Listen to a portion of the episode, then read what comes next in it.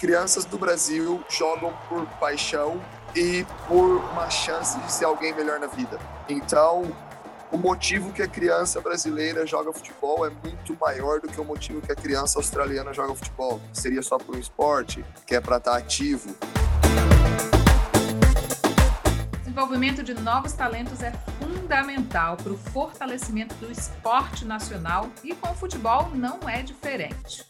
Nesse sentido, profissionais brasileiros são muito bem vistos e requisitados na Austrália. Em praticamente todas as grandes cidades australianas é possível encontrar brasileiros trabalhando como treinadores, coordenadores ou empreendedores no ramo do futebol.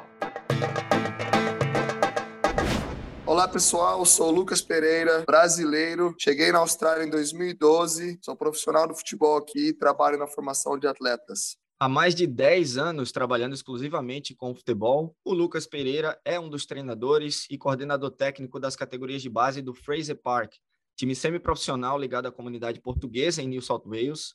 Foi um dos responsáveis pelo time sub-15 da Austrália na Iber Cup, em Portugal, um dos maiores torneios de futebol do mundo, e tem seu próprio negócio, onde gerencia a carreira de jovens atletas e os ajuda no desenvolvimento técnico, tático e físico. Eu sou Edu Vieira. E eu sou Mariana Gotardo. E essa entrevista com o Lucas Pereira faz parte da série de podcasts da SBS em português, Uma Pitada de Brasil no Futebol Australiano, pela ocasião da Copa do Mundo do Catar de 2022.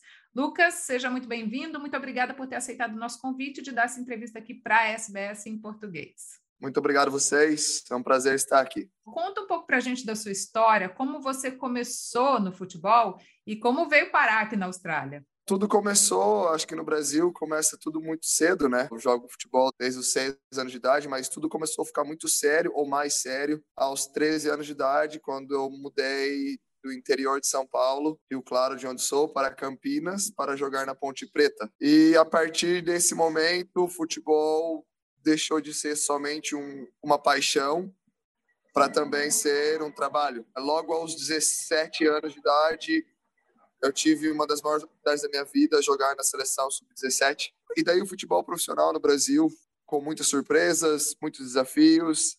Uh, infelizmente, eu tive uma muito mais experiência com empresário. E desde então, como a pressão no Brasil é muito alta em trabalhar, em ter uma universidade e não só viver da ilusão de ser um jogador de futebol.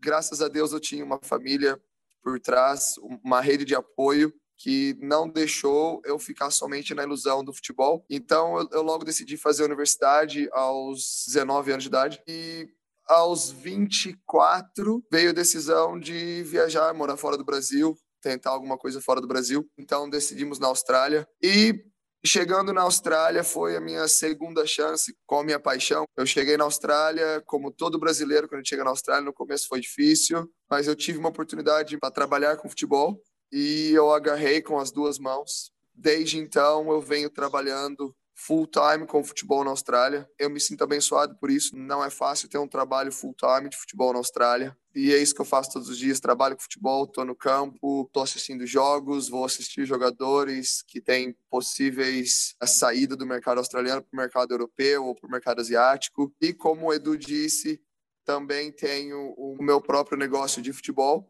onde a gente gerencia jogadores. Também tenho a licença da Iber Cup na Austrália, onde a gente seleciona esses jogadores e ajuda clubes a ir jogar competições internacionais. Como é que é a experiência de ser um profissional do, do futebol brasileiro, atuando aqui na Austrália em todos esses anos? Tem toda aquela magia né, do futebol brasileiro. Como é que eles te recepcionam? Como é que eles olham para um brasileiro como profissional do futebol aqui no, no país? Edu, é, eu acho que sim, o Brasil continua sendo o país do futebol. A gente continua sendo referência no futebol, não só pela história que a gente tem no futebol, mas também pelo, pela paixão do brasileiro a dar aula, a trabalhar com futebol. A paixão do brasileiro a estar envolvido com futebol é diferente de qualquer outra nacionalidade. Então, quando eu estou no campo ou quando eu estou trabalhando com algum jogador, eu tenho o sentimento de que sempre eles sabem onde que eles estão indo e que as pessoas que eles estão lidando ali, que sou eu no caso, eu sei o que eu estou fazendo, eu realmente faço isso por paixão e é esse sentimento que eu tenho. E aí quando vem pelas crianças, as crianças realmente elas olham para você assim, nossa, ele é brasileiro, ele vai me ensinar um drible diferente, ele vai me conseguir ensinar como bater uma bola no ângulo. Esse sentimento é uma coisa muito boa. Isso de trabalhar com crianças deve ser interessante, né? Porque as crianças são muito genuínas, muito verdadeiras no que elas falam, no que elas transmitem.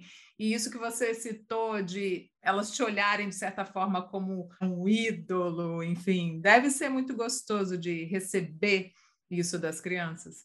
Sim, é um sentimento que realmente não tem explicação. Eu tive uma experiência recente. A gente foi campeão sub-15 aqui no South Wales da National Premier League. E, de novo, a recepção dos pais depois do jogo, os jogadores, e o estilo de jogo que a gente propôs a, a, esse time é um estilo de jogo totalmente diferente do que eles estão acostumados na competição, é um estilo de jogo totalmente brasileiro, de posse de bola. Aqui a gente fala que eu, eu deixo as crianças se expressarem fora e dentro de campo, é, de ter um pouco a magia do futebol e que hoje na Austrália, infelizmente, não se vê muito. O futebol da Austrália ele é muito direto, né? Então, esse time sub-15 jogou uma competição assim. É...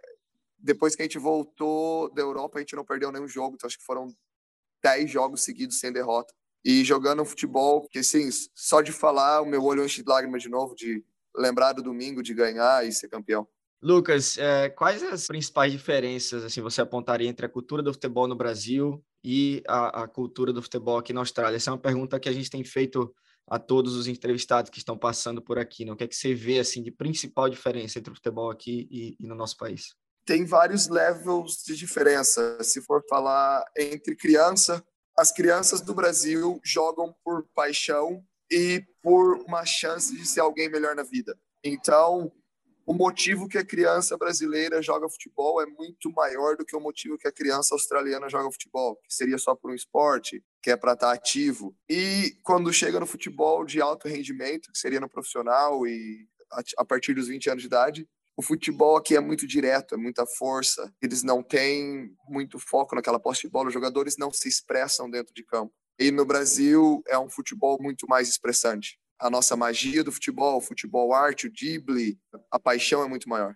Você acha que isso tem a ver com, com o jeito de ser do brasileiro e com o jeito de ser do australiano, esse nosso calor humano, essa coisa do samba, da dança? Você acha que dá para linkar isso ao futebol também e, e, pelos australianos internacionais em geral serem um pouco mais frios, por mais que tenham né, latinos aqui também e, e pessoas de background latino, mas você acha que tem a ver também com isso?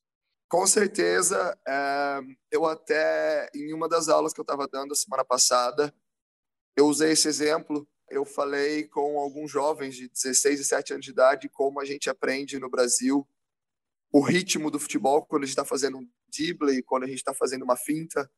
Parece com samba, parece que a gente está dançando.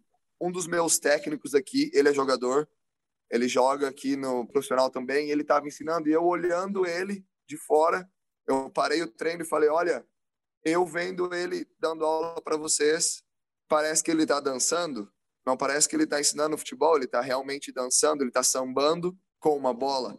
E é isso que a gente faz no Brasil. Às vezes eu falo, é uma brincadeira que eu falo com os australianos, alguns, quando eles tentam dar uma finta ou eles tentam fazer uma aquela pedalada, né? Às vezes parece que eles comeram um garfo, eles ficam todo mais duro um pouco, mas é, com certeza tem muito a ver com a nossa ginga, com o nosso, com nosso samba. Mas você acha que é possível que o futebol australiano vá mudando com o passar do tempo e até mesmo com o tanto de pessoas de outros países atuando aqui agora, como, por exemplo, os brasileiros? Sim, com certeza. Isso foi uma conversa que eu tive até com o Bobô, antes do Bobô voltar para o Brasil. Eu acho que daqui uns 10 anos na Austrália, na A-League, a gente vai ter muito mais filhos de brasileiro, descendentes brasileiros, uh, sul-americanos e de outros países que têm mais paixão por futebol jogando no futebol profissional. E isso, de novo, exemplo desse sub-15 que a gente acabou de ser campeão é possível inserir é, um estilo de jogo diferente.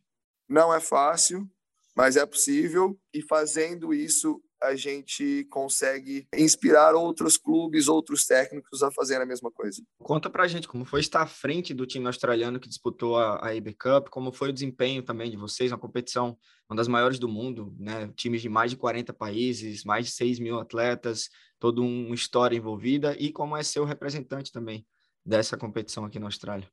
ter representante da Ibercup na Austrália é uma coisa que eu sou muito, eu sou muito grato pelo CEO da Ibercup. Ele é meu amigo pessoal, Felipe Rodrigues, e tive a oportunidade de selecionar jogadores para representar a Austrália e levar esses jovens a ter uma experiência internacional de level altíssimo. É uma coisa que não tem preço. Levando esses jogadores australianos para jogar a competição foi uma coisa assim, os meninos eles não tinham nenhuma expectativa de vencer ou de ir bem, eles estavam indo mais pela experiência. E isso foi uma surpresa muito grande, que quando a gente chegou na Espanha, que foi a primeira parte da competição, a gente acabou em terceiro. E assim, cada jogo que passava, a autoestima dos australianos crescia mais um pouquinho. Eles pensavam, olha, na verdade, acho que a gente consegue fazer isso a gente é capaz. Aí a gente ganhou um jogo de um time grande espanhol nessa oportunidade de 1 a 0 e foi um jogo excelente. E os espanhóis muito bravos, tristes que perderam para um australiano. Eles estavam até brincando, imitando o canguru no começo e falando se tinha koala na bolsa dos jogadores e a gente ganhou o jogo. Então, isso é uma conquista de ter conseguido levar esses jogadores e acabar onde a gente acabou. Foi uma conquista muito grande e esses jogadores voltando para a Austrália com a consciência de que eles podem fazer mais e que eles podem ir mais longe é muito bom. Lucas, falando sobre atletas que já trabalharam com você, a gente tem uma case de sucesso recente aí que é a Millie Bolton, que é um atleta australiano que acabou de fechar contrato com o West Ham. Então, queria que você falasse um pouco dela, como foi esse feito aí alcançado por ela e por você também, imagino muito orgulhoso, e até sobre outros atletas que possam ter trabalhado com você também ao longo dos anos. Sim, com certeza. A Milha é uma jogadora excepcional. Ela trabalhou literalmente ah, desde os nove anos de idade para esse momento e foi um momento assim que ela não estava esperando. A família dela teve que viajar para a Inglaterra por motivos pessoais. E a Millie, a gente conseguiu um teste para a Millie no Ham, na Inglaterra. A Millie hoje ela tem somente 16 anos. Ela foi para esse teste só para fazer um teste, para ter uma experiência. Ela passou no teste para jogar no sub-21 do SM. E com uma semana no sub-21 do SM, eu estava, na verdade, eu estava dando aula e eu recebi uma mensagem da mãe dela com um screenshot, aquela captura da tela do Instagram do SM profissional, que ela ia jogar um jogo amistoso com o primeiro time do SM. Eu recebi a mensagem, eu não tinha entendido direito, eu olhei e assim, aquilo de novo é eu acho que é uma coisa de arrepiar até hoje. Eu olho, eu falo com ela, é uma coisa muito boa e eu tenho certeza que a Millie, a gente vai escutar falar muito da Millie aqui na Austrália ou na Inglaterra, porque agora a Inglaterra também está querendo, ela tem o passaporte inglês devido ao pai, então a Federação Inglesa está tentando que ela jogue para a Inglaterra já. E um outro jogador de sucesso que a gente pode citar é o Jai Murray, que está jogando na terceira divisão espanhola agora. O Jai, eu continuo fazendo o mentoring dele. A gente se fala toda semana. Ele está muito bem. O Jai está sendo olhado por alguns clubes grandes na Espanha. E é um jogador também que podemos escutar falar dele muito em breve aqui na Austrália. Lucas, muito obrigada pela entrevista, obrigada por ter compartilhado aqui com a gente um pouco da sua história. Parabéns por essa trajetória aí, imprimindo um pouco da marca do futebol brasileiro aqui na Austrália. E sucesso para você e para todas as pessoas que passam né, pelo seu treinamento. Muito obrigado. Obrigado, Lucas. Essa entrevista com o Lucas Pereira faz parte da série de podcasts da SBS em português, Uma Pitada de Brasil no Futebol Australiano, produzida e apresentada por Mariana Gotardo e Edu Vieira, com apoio editorial de Luciana Fraguas e Caroline Gates e apoio técnico de Joe Supple, Max Gosford e Manuel Costa.